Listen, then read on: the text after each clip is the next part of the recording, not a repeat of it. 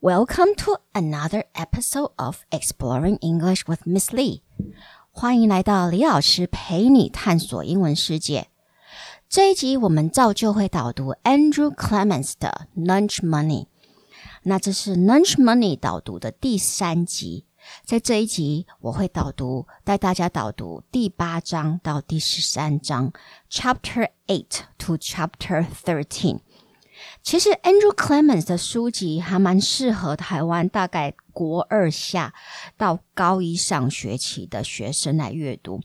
那我这个是纯粹以目前就是学校的范围里提供的单字和文法来看。当然，如果你你的呃学生或者你的小孩比较小就开始阅读的话，那这当然就是大概国小其实就可以看了。上一次我们讲到 Greg。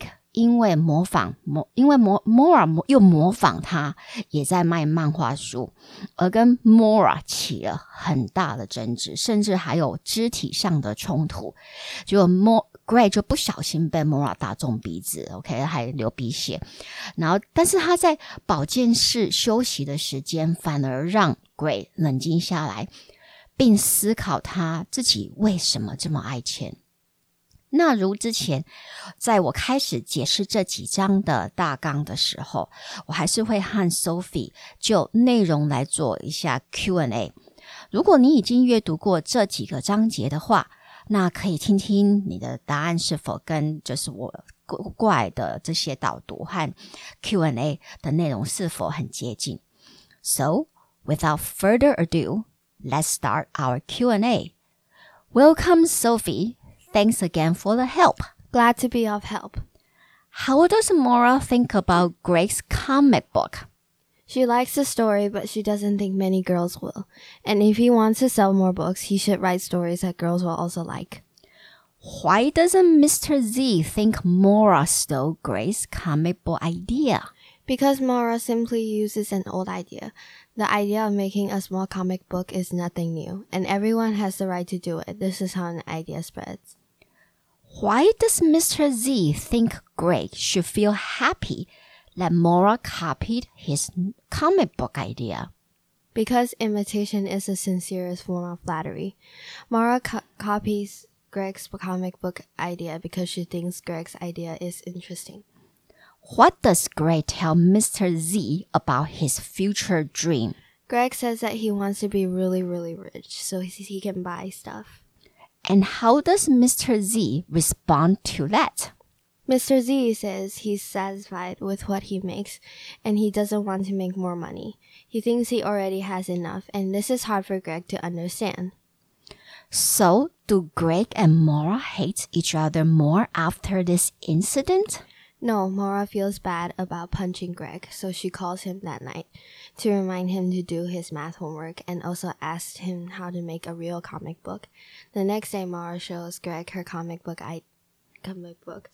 Greg is impressed by how much better it is, but he doesn't want her to know that. Why does the principal, Mrs. Davenport, call Greg and Maura to her office?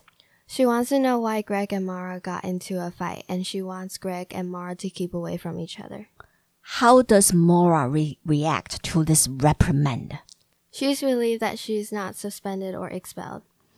What else does Mrs. Davenport want from Greg? Want Greg to stop doing? She wants him to stop selling comic books. And how does Greg react to this order? He doesn't understand it because after all he's not selling toys but books. So why doesn't Mrs. Davenport want Greg to sell comic books? Because in her view, comic books are not books, they are toys. And she says school is a place for learning, it is not a place for buying and selling. Does Greg agree with Mrs. Davenport's decision? No. That's all for our Q&A today. Thanks for the help, Sophie. Thanks for having me. 所以 Greg 看 Maura 在 Mr. Z 教室里大吵。甚至导致 Greg 不小心被 Maura 打中鼻子而流血。身为老师的 Mr. Z 当然了解，必须要解决这个问题啊。So as a math teacher, Mr. Z believe this is just another math problem that can be solved with pure logic. 身为数学老师，Mr. Z 就觉得 Greg 看 Maura 的冲突其实就是像是一个数学的问题。可以用纯逻辑解决。As a math teacher, Mr. Z believed the conflict between Maura and Greg is just another math problem that can be solved with pure logic. So first, Mr. Z asked Greg why he is so angry at Maura. Greg tells Mr. Z that Maura sells little books like his, and she is trying to rip him off.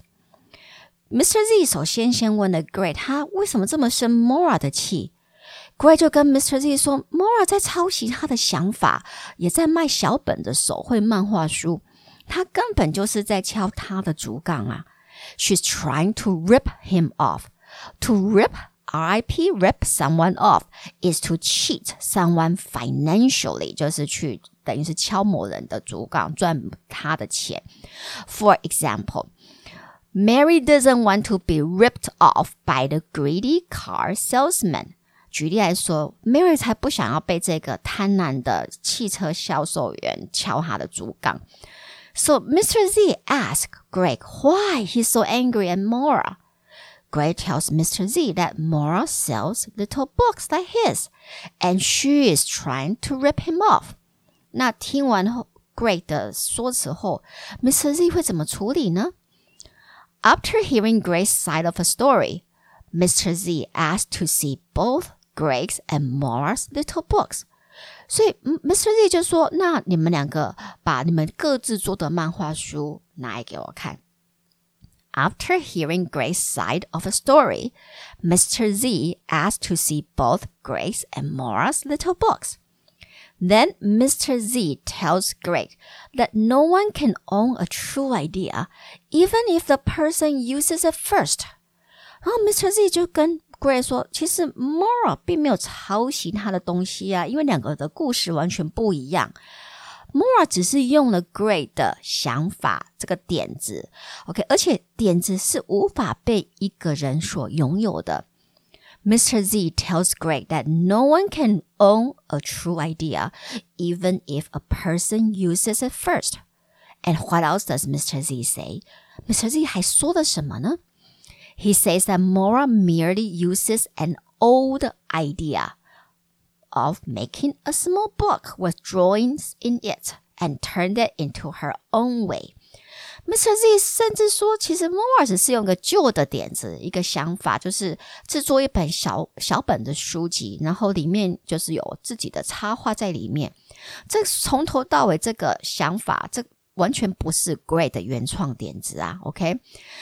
然后所以 Mr. Z says that Maura merely uses an old idea, an idea of making a small book with drawing in it. This is not even Greg's original idea. And moreover, any ideas will spread. Moreover, any ideas will spread，就是再加上任何的想法、任何点子都会扩散、会散播。Any idea will spread no matter what, and that's how civilization advances。文明就是靠这样子的点子的扩散才能够进化的啊。Mr. Z even believed that Greg should feel happy that Maura uses his idea because imitation is the sincerest form of flattery。Mr. Z 甚至觉得 Greg 应该觉得很开心呢，因为有人模仿他是好事诶。Mr. Z even believed that Greg should feel happy that Maura uses or copies his ideas。他为什么会这么说呢？因为我们常会听到人家讲这一句：“Imitation is the sincerest form of flattery。”这句话是什么意思呢？就是模模仿才是最真诚的恭维，imitation is the sincerest form of flattery. But this just angers Greg even more because after all, it is he who spent the entire summer working on this project, and he doesn't want Maura to profit from this idea. 但这么讲，只让 Greg 更生气啊。因为毕竟是他花一整个暑假在做这个东西耶，那他当然不要 Maura 直接就是受益嘛，从这个点子受益。So eh, Greg is angry because after all, it is he who spent the entire summer working on this comic book project, and he doesn't want Maura to profit from his idea. To profit from something 就是从中赚取利润。for example, John makes a lot of profit from selling violins. John John makes a lot of a uh, profit from selling violins. And later that evening, 就那一天晚上，Maura calls Greg at home to tell him that he read his comic book again and it makes her realize how awful her unicorn story is。就那一晚，Maura 就主动打电话给 Greg，然后跟 Greg 说，其实他本人对漫画书没有什么研究，like she hasn't looked at comic books much。So she doesn't know how to make one，所以她并不知道怎么做，一就是漫画书应该怎么做。She hasn't looked at comic book much, so she doesn't know how to make one。and because she hasn't looked at comic books much, she doesn't exactly how to make one. And after she read Greg's comic book, she realizes how awful her book is. 她在看完 Greg 的漫画书后，才意识到，哇，她自己的其实品质蛮差的。After she read Greg's comic book, she realizes how awful hers is. Gray 当然听得懂 Mora 的暗示啊，他当然不愿意白白教 Mora 怎么画画漫画书，怎么制造漫画书，甚至怎么量产漫画书，所以他就找些借口来结束这一段电话电话的对话。So Greg makes up some excuses to end the conversation because he doesn't want to teach Mora how to make a comic book. The next day, after social studies class is over, Maura corners Greg and shows him her next creation after doing some research the night before. If you corner someone，就是你去围堵一个人，让他不得不面对你。So Maura corners Greg after social studies class and shows him her new creation after doing some research.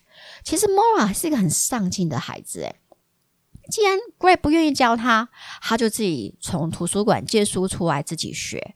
然后在社会课上完之后，他就去围堵 Greg，让他看看他的新的作品。So Mora corners Greg after social studies class and shows him her new creation。那 Greg 的感觉怎么样？他觉得他的新作品如何呢？Greg is speechless blown away by her new comic book because this time she knows how it works. 这一次，Greg is speechless, blown away by her new comic book. Okay, when she he sees Maura's new comic book, but he doesn't tell her how he really feels because he doesn't want her to get rich from selling her comic book. Greg 外表假装没什么，他就觉得哦就这样子啊，OK，因为他大他可不要 Maura 这下就可以觉得他自己的漫画书很不错啊，然后就开始去学校大卖他的漫画书，那 Greg 就少赚钱啦、啊。So Greg doesn't tell Maura how he really feels about her new comic book because he doesn't want her to get rich from selling hers. 那接下来情况如何？怎么怎么发生什么事呢？如果按照 Andrew Clements 的典型的故事模式的发展，我们应该知道下一步会发生什么，就是校长会开始有意见。那往你继续往下看，就发现果然如此。Both Mora and Greg are asked to go to the principal's office，他们就被叫到校长室去了。First。Mrs. Davenport, the principal, just wants to know why there was a fight between Maura and Greg the day before. And she warns them that she doesn't want to see this kind of behavior again from them. 一开始，Mrs. Davenport 只是想要知道为什么 Greg 在呃和 Maura 在课堂上起肢那个肢体冲突。So first, Mrs. Davenport just wants to know why there was a fight between Maura and Greg in class. Then he, uh, she warns them that she doesn't want to see this kind of behavior again. 然后就说：“哦，不要再看到这样子的肢体冲突的行为喽。”好，那下一步又怎么样呢？Mrs. Davenport takes out Greg's and Maura's comic books. She tells Greg that she doesn't want him to sell comic books at school either because, in her view, comic books are practically toys. 果然，下一步，Mrs. Davenport 就拿出 Greg 的漫画书，就警告他不准在学校再给我卖漫画书了。为什么呢？因为在 Mrs. Davenport 的眼里，漫画书其实就像是玩具一样。Okay, so Mrs. Davenport takes out Greg's comic books and tell Greg that she doesn't want him to sell comic books at school because in her view, comic books are practically toys. 然后他还说什么呢？she also says that school is a place for learning and thinking. It's not a place for buying and selling. 校长还说，学校是用来学习和思考的地方，哎，不是来这边买卖东西的。She also says that school is a place for learning and thinking, not a place for buying and selling. And this demand 这个要求 feels like another punch in Greg's nose because school is where his client customers, his clients are. This is where he makes money. 这个要求就形同又在 Greg 的鼻子上打打一拳一样，因为毕竟学校是他的顾客、客户的来源呐、啊。好，那就如同在《No Talking》里面的 Dave 一样，Lunch Money 的主角 Greg 他也会在这一个议题上跟校长校长产生冲突冲撞，就是就如同在 No Talking 里，Dave 不能接受校长凭什么一定要他结束敬语的比赛，而在 Lunch Money 里桂则是不了解为什么他被禁止在学校。卖漫画书，就是说他他不了解卖漫画书这一点到底是哪里错了，而且他会那我们大家开始猜猜，贵会用什么样子的呃理由原因去解释他应为什么应该可以在学校卖漫画书呢？他会用什么样的方式来表达他的心声呢？那这就在下一集我们就会揭露了。那当然，大家也可以先自己去阅读这一本书，嗯，那或者上 Audible 去下载这一本书的有声书。其实，呃，边听然后边阅读，还可以增加大家的应听能力。然后感谢大家继续的支持，也麻烦大家一起帮我宣传我的 Podcast，让更多人能够加入读青少年小说学英文的行列。其实我在教国高中生时，碰到让我觉得最可惜和最挫折的地方，就是很多的呃学生他们在国中的时候，英文成绩其实蛮好的诶，但是因为他们在国中没有习惯开始阅读，就到了。高中反而就第一个放弃的学科，既然是英文，因为他们会突然间发现要读的范围太大了、太广了，就是突然间原本只是要背一二十个单字，然后现在到高中要背五六十个单字，然后原本只是需要读一就是一一半的 A 四的东西，现在变成要读好几页的英文的课文，然后就。就决定放弃。其实我真的觉得这样子就放弃是非常可惜的事情。毕竟英文是一个很重要的一个工具。那我也希望大家可以就是说，从呃国小或者国中就开始养养成阅读的这样的一个习惯，阅读英文小说这样习惯。那这样到高中的时候，其实大家就不会觉得高中的英文有什么什么。特别的呃困难的地方呢，所以感谢大家帮忙分享，和也请大家到 Apple Podcast 帮我按五星分享。我 Until next time, thanks for listening. See you. Goodbye.